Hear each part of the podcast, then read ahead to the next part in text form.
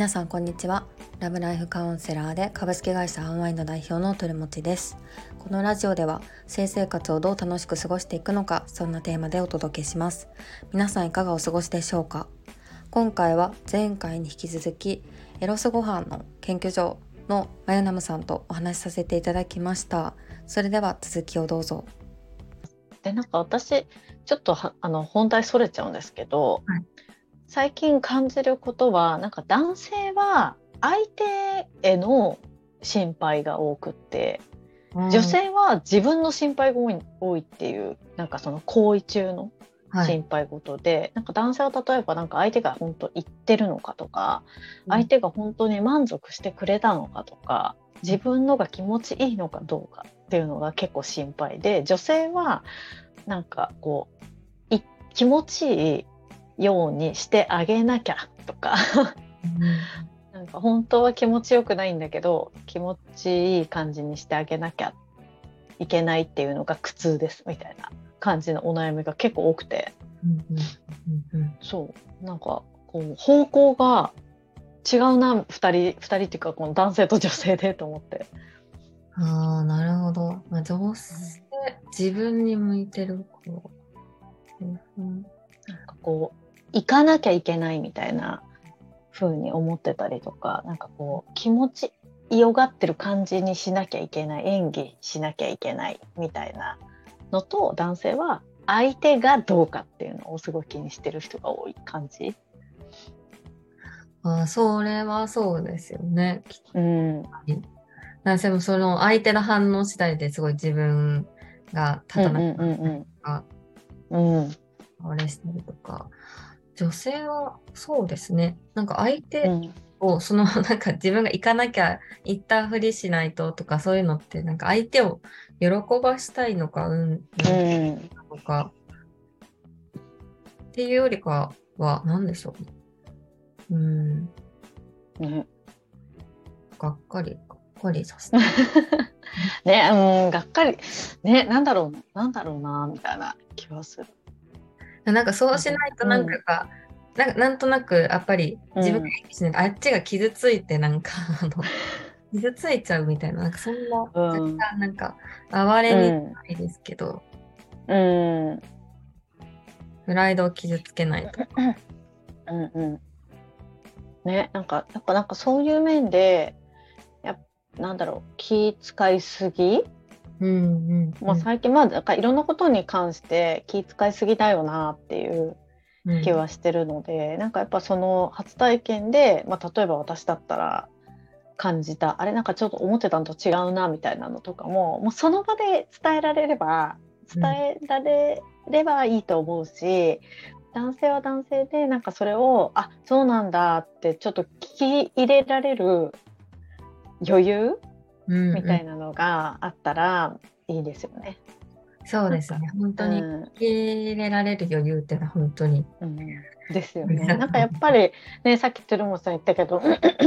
あのプライド傷つけそうとか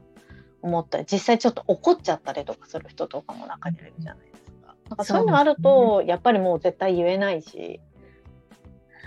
あそうですね。なんかこうそれやっぱりこう日本人のなんか主語なく喋ってしまうことで、うん、それは気持ちよくないって言ったらなんか私は気持ちよくないだったらなんか私が気持ちよくなれないとかだったらいいんですけどなんかそれがなんか主語ないと自分は否定されてるみたいな風に捉える、はいはい、捉えちゃうみたいなのがすごいあるなと。なるほどね。コール私もよくやなんかやっちゃうんですけどそういう言われたことに対してなんか相手はただ、うん事実を伝えてるだけのなんか間接的になんか責められてる、うん、はいはいはいはい。まあなんかその日本人のコミュニケーション元来持ってるコミュニケーションの仕方みたいな癖みたいなのが、うん、そういうところに反映思いっきり反映されちゃってる感じですよね。そうですよね。察しの察しすぎるがゆえに、うん、なんか自分も悪い部分が多分あって、うん、ね、なんかもう裏の裏みたいな感じまでなっちゃってるような気がするから。そうですね。なんかあとはどうだろうな。初体験。えトゥさんは初体験の反省とかってありますか？反省はそうですね。私の場合もそのやっぱ否認っていうところ全く考えてなくて自分でコンドームするとか全く頭になかったので、うんうんうん、ちゃんとそのコンドーム用意してたからよかったけど、なんかそれ、うん、そうそこが反省でなんか相手に任せっきり。うんうん、ところはなんかまあ本当相手の家庭が良かった。すごいちゃんとしてる家庭だったからよかったけどみたいな。ちゃんと親から声と 見ました見ました見ました。ツイートされてましたよね。そうですそうです。なんであれあれめちゃくちゃいい、うん、あれを知らなくてただただなんか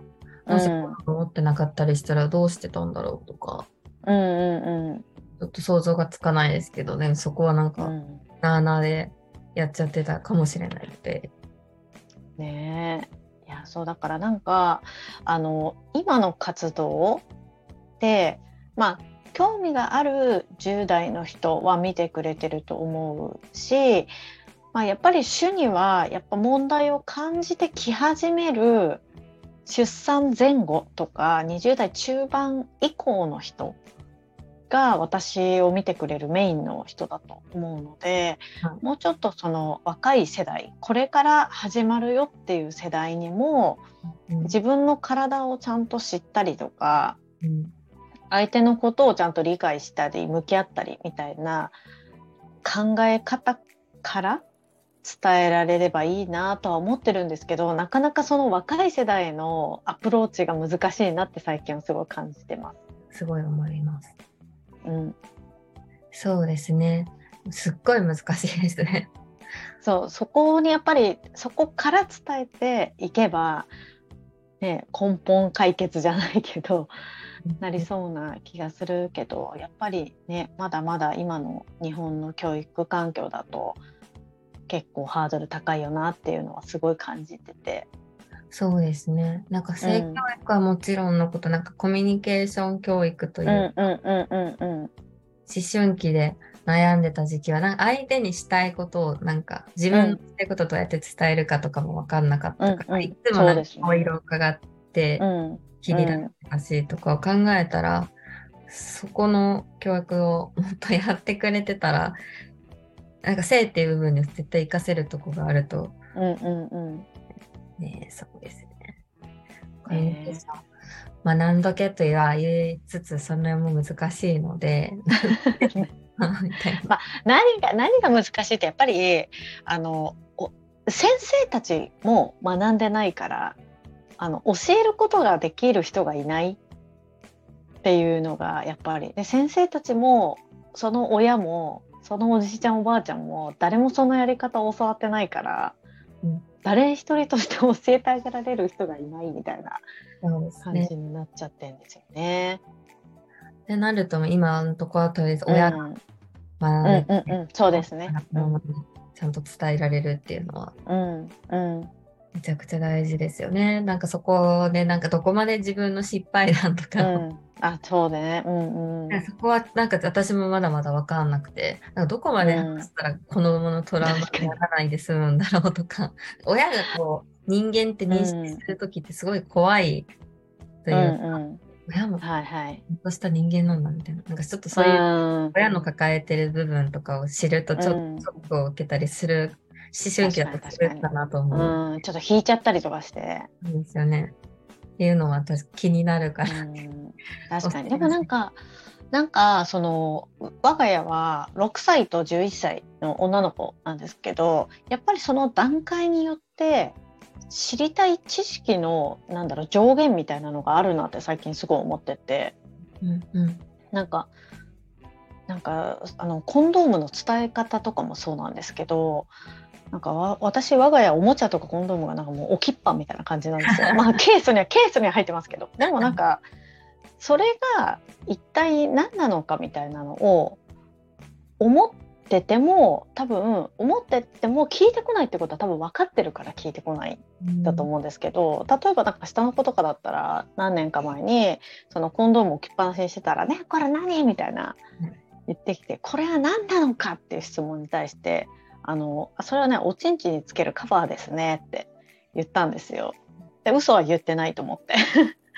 そうカバーですね。って言ったら「えー、そうなんだ。おちんちんつけるカバーなんだって。取った!」みたいな感じで 旦那に 超楽しそうに言いに行って。だからその時はおちんちんにつけるカバーなんだっていうのが分かったのが知識の上限のマックスだったからそれ以上は別に聞かれない。多分もうちょっと年と年取ってくるとっていうかもうちょっと大きくなったらいつつけるんだってこととか、うんうん、そうね。どうやってつけるんだとか多分そういう質問に変わってくるのかなと思ってだからその質問なぜそれをつけるのかとかいつみたいなのとかなってきた段階で伝える？不思議だなって思った段階で伝えるみたいな感じでもいいのかなっていうふうに思いますね。うんうんうん。うんうん。あそれは面白いですね。なんか、うんうん、こうそれ何って言われたら細かく説明しちゃいそうだけど今その彼らがえー、なんかそのし何ですかね興味を持ってる部分っていうのは何なんだっていうのはちゃんと親が、うん、把握して伝えてみたいなそこの段階によっていろんなことがどんどん伝わ伝える、情報量も増えていくみたいな。なるほどな。性教育はちょっと奥が深いな。ねそうなんかねなかなか難しいけどでもねそのトゥルモスさんのその初の彼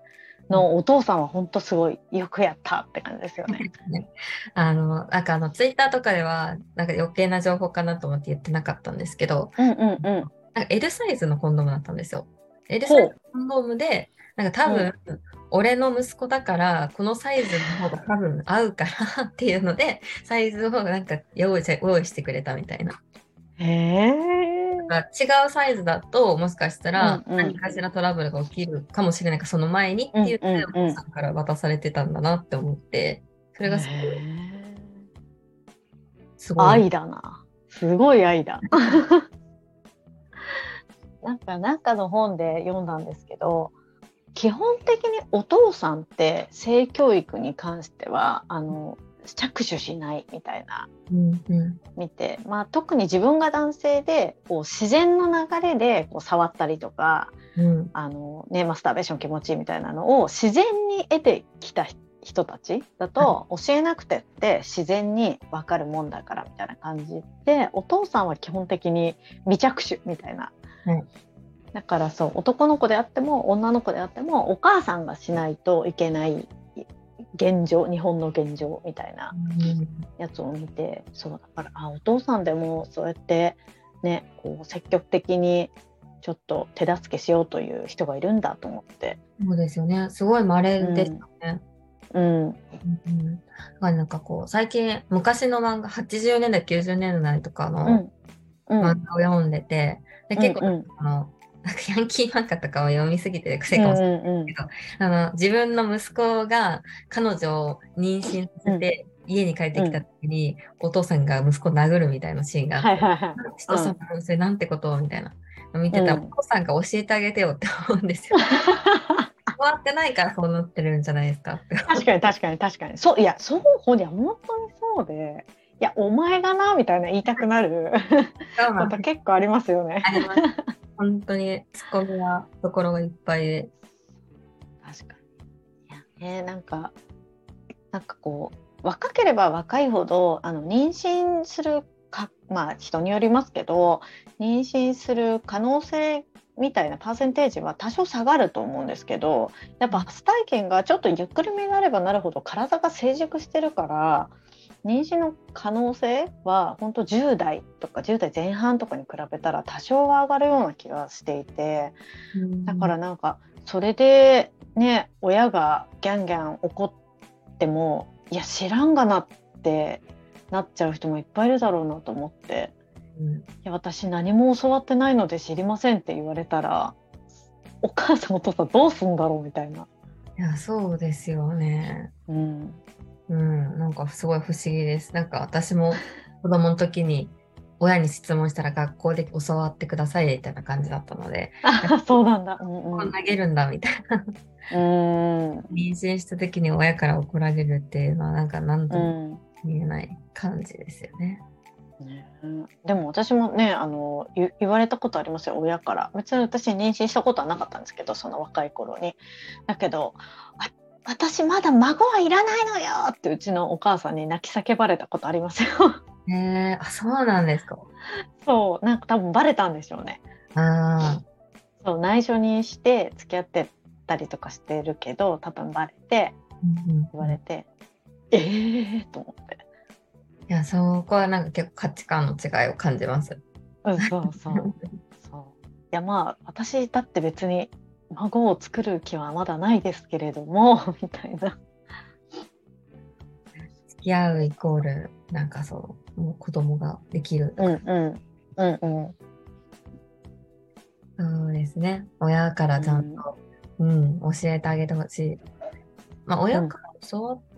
うん、当時の自分に言うんであれば、まあそうですね。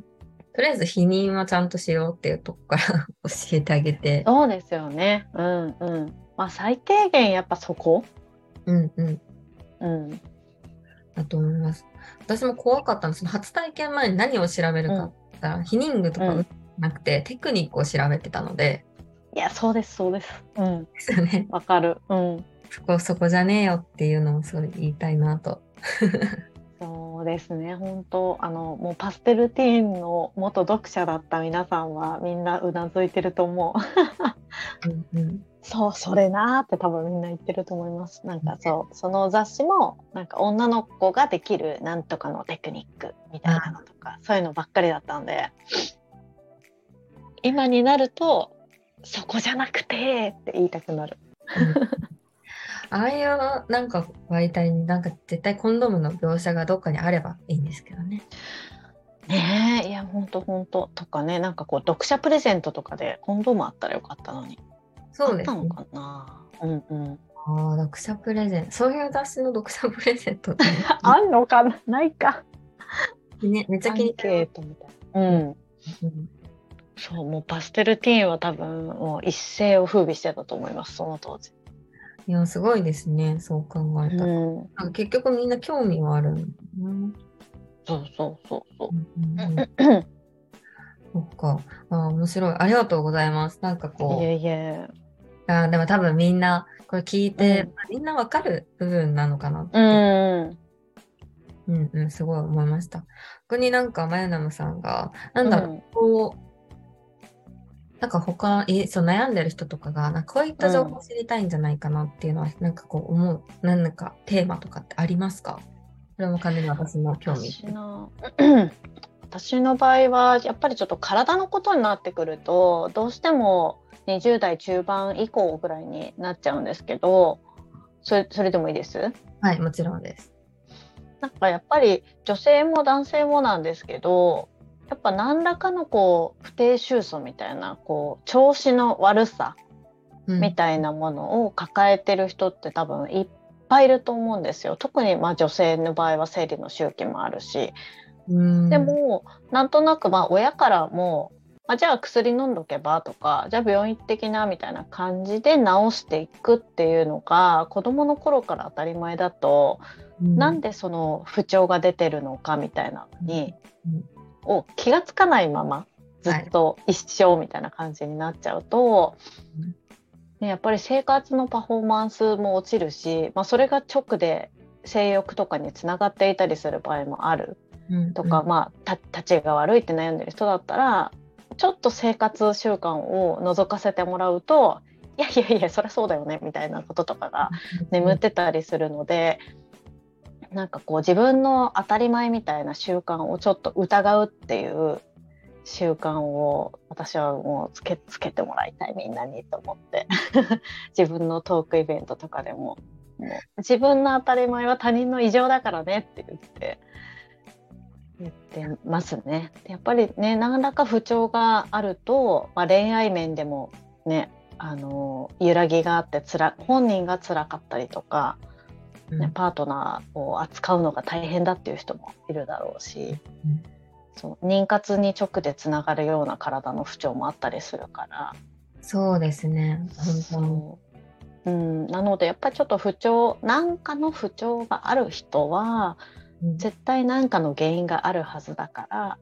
自分の体と向き合ってですね生活してもらえるといいかなと本当に常々思ってます。うん、本当にその通りです。うん、いや本当にそうなんですよね。そうなんですよ。があってあ絶対これ良くないわ。なんかやっぱり習慣で私の場合はコーラ飲んじゃうんですけど、うん、なんか私はお腹結構痛なる痛くなるので絶対やるのうんうんうん、なんか言われて気づくあそういえばこんな習慣ありましたコーラばっか、うん、絶対ダメです そうそうなんですよ。なんかなかなか痩せられなくてっていう人とかも実際食生活聞いていくとあのもうなんだろう実家に住んでた時から当たり前にしてたことが実は原因だったみたいな。でもね習慣だから本人はわからないってこととかもあったりするから、うんうん、そうですね。そういうとこで言うと、本当周りの話を聞いて気づくことが多分い。ろいろあるんじゃないかなっていうので、うんうん、なんかもっとこう体験談とか、う、ね、お互いの情報共有っていうのがもう,、うんうんうん。うん、な分野でできたら救われる人がいるんじゃないかなってね、そう。だからなんかこうパートナー同士でも当たり前って多分全然違うと思って、はい、そこのえこれが普通だと思ってたええー、みたいなことって私も結婚して14年ぐらい経つんですけど、まあ、今でもあるんでそういうことが、え みたいなことがあったりするのでやっぱだからそういうのを楽しみながらあのなんだろう相手とも自分とも向き合ってもらってやってったら、まあ、生活の質も上がるし生活の質が上がると性生活ももちろん向上すると思うんで、うん、そそれでねこうみんな幸せに生きていってらいいなと思って活動してます。あ素晴らしいです。ありがとうございます。あのぜひ概要欄にまたさんの、はい、SNS を貼っておくのでありがとうございます。はい。では今日はさんありがとうございました。はい、ありがとうございます。はい、ということで、マヨナムさんとの対談でした。いかがでしたでしょうか？あの、マヨナムさんと、あの、長い時間お話しするのが今回初めてで、あの、以前、何かしらのイベントで何回か 何かしらっていうかフェムテックフェスなどで何回かお話しさせていただいてたんですがあの挨拶をさせていただいた程度だったのでこうやってお話できてすごく嬉しかったですしあのマユナムさんの包容力半端なくてあの話していてすごいなんか温かい気持ちになるというかなんかこう私はマユナムさんのようなお母さんが欲しいなと思いました。なんかそのなんかすごい憧れる母親像だなとあの私はなんか個人的に思っていてやっぱりこう性についてすごい多角的に考えられる方ってなんか柔らなんか喋り方も柔らかくて絶対なんか否定とかもしなくてっていうあんでなんかすごく尊敬する人ばっかりで今回もすごく貴重な機会をいただいて本当にありがとうございました。今回も貴重なあの体験談をシェアしていただいたので、まあ、私の体験談も少しだけシェアしたんですが、まあ、それがどこかの誰かの気づきに少しでもなればいいなと思いました。ではここまで聞いていただきありがとうございました。また明日。